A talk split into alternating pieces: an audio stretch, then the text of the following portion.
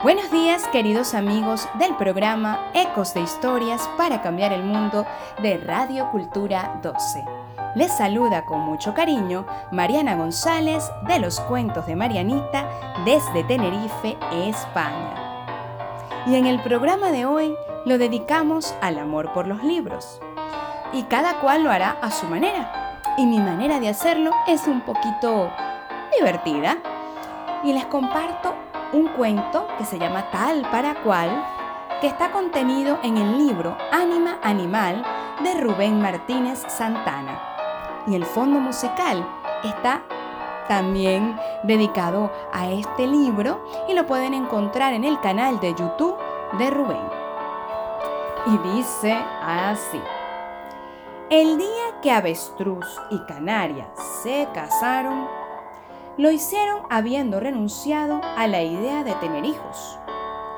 La razón, claro, saltaba a la vista, pero el deseo de ser madre atacó a Canaria casi al mismo tiempo que el de ser padre golpeó a Avestruz. Resolvieron, pues, adoptar. Y adoptaron a Gallito. Era lógico. Gallito reunía lo mejor de dos mundos había heredado de su padre el pavor por el vuelo y de su madre la fascinación por el campo. El asunto se enredó cuando Gallito creció y ya, Gallo trajo a su novia a casa. Era pingüina. Avestruz y Canaria se alegraron de ver a su adorado Gallito. Siempre sería Gallito para ellos, tan enamorado y contento. Pero ellos no eran felices del todo y la razón saltaba a la vista.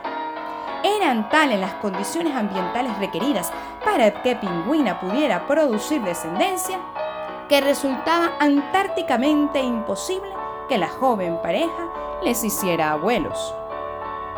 Siguiendo el ejemplo de sus padres, Gallo, Gallito, propuso a su esposa Pingüina la adopción. Poco tiempo después se unió a la familia la pequeña cigüeña, hija de gallo y pingüina, nieta de avestruz y canaria. Un destino muy preciso marcaría cigüeña. Jamás se casaría. Y llegado el momento, montaría una empresa de correos y encomiendas. Se sumiría de un modo fanático en su trabajo con una marcada obsesión por mantener un registro de cero errores en sus entregas.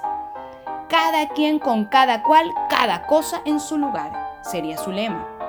Y la razón, claro, salta a la vista. Y colorín colorado, nos vemos en el próximo programa.